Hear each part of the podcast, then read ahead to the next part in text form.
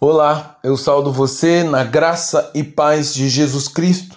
Eu sou o pastor Antônio Marcos, sou pastor da Igreja Batista em Pinheiral e hoje, pela bondade e misericórdia do Senhor, eu quero compartilhar com você a palavra de Deus, refletindo ainda sobre a história de Gideão, o preparativo para a primeira batalha. No texto que se encontra em Juízes, capítulo 7, do versículo 1 ao 3, que diz: Então Jeroboão, isto é, Gideão, se levantou de madrugada, e todo o povo que, que, ele, que estava com ele, e acamparam junto à fonte de Radote, de maneira que o arraial dos midianitas ficava ao norte deles, no vale, perto do monte Moré. O Senhor disse a Gideão: é demais o povo que está com você para eu entregar os midianitas na mão nas suas mãos. Israel poderia gloriar-se contra mim dizendo: A minha própria mão me livrou. Portanto, anuncie ao povo o seguinte: quem estiver assustado e com medo, saia da região montanhosa de Gileade e volta para casa. Então diz a Bíblia que apenas 20 mil homens apenas 20 mil homens ficaram junto do povo de Israel para lutar. Depois de mostrar certa hesitação para enfrentar os midianitas e seus aliados, porque eles eram um exército muito grande e, portanto, impossível aos olhos humanos de serem vencidos, Gideão foi totalmente convencido da vitória através das duas provas incontestáveis que fizera com Deus. O Senhor mostrou o seu poder transcendente de muitas maneiras. Os limites do pensamento que excedem o limite do pensamento humano. Por isso, até mesmo os elementos da natureza estão sujeitos à autoridade e o poder de Deus, sendo obedientes àquilo que é a vontade e o, e o propósito de Deus. Assim, após toda a incredulidade e dúvida serem totalmente removidas do seu coração, finalmente Gideão, filho de Joás, tinha muito mais apenas que coragem e ousadia para lutar contra o grande exército inimigo. Ele tinha fé firme e inabalável no poder de Deus. Gideão agora cria que Deus era capaz de fazer qualquer coisa que se propôs a realizar segundo a sua força e seu poder.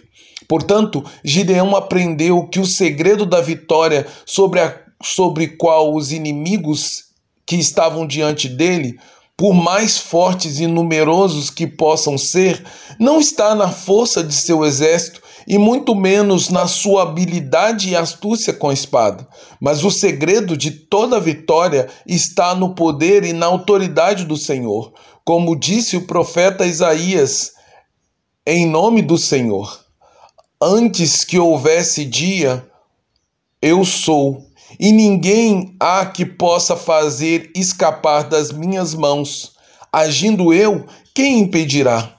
Porém, a Bíblia diz que quando alguns homens de Israel se reuniram a Gileão, formando o número de 32 mil israelitas para lutar contra o exército inimigo, que era composto de 135 mil midianitas e seus aliados, os quais atravessaram o Jordão e acamparam no vale de Jeré, o Senhor julgou que o número dos filhos de Israel era demasiado grande pois havia o perigo de quando o Senhor entregasse os midianitas na mão de Israel, esses pudessem se gloriar, julgando que foi por sua própria mão que foram libertos dos inimigos que lhes oprimia há sete anos. Por isso, o Senhor apresentou a primeira exigência para que aqueles que desejavam fazer parte do exército de Deus para pelejar contra o inimigo.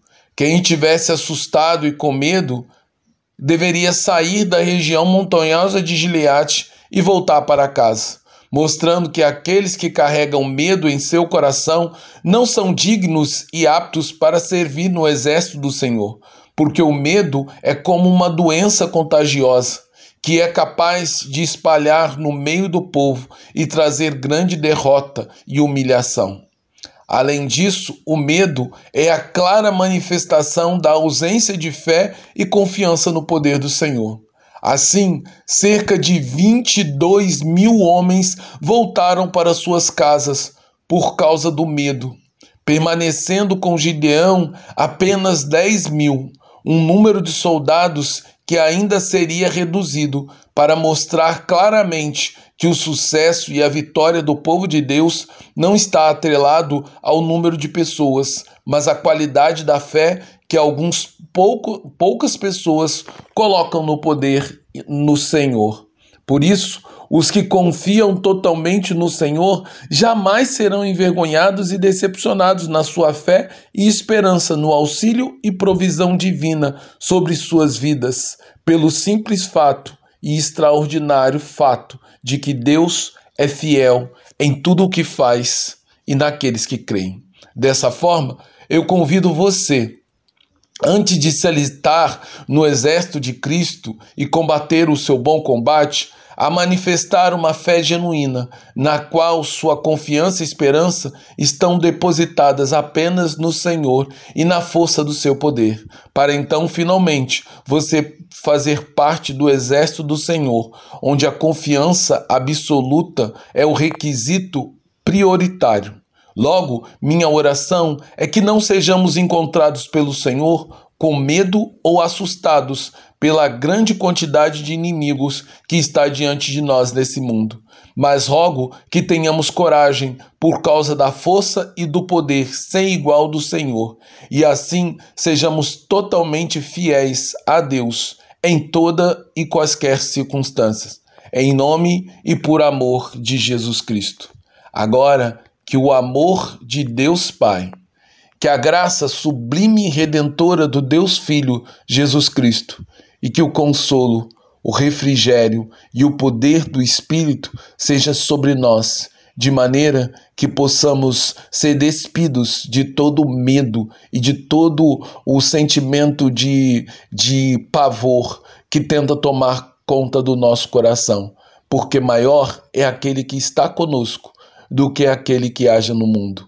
Portanto, que creiamos que a vitória já é nossa e que possamos então marchar corajosamente, confiando no poder de Deus, porque isso, coragem, é pré-requisito para fazer parte do exército de Deus. Então, hoje, viva corajosamente confiando no Senhor. Viva todos os dias da sua vida confiando no Senhor.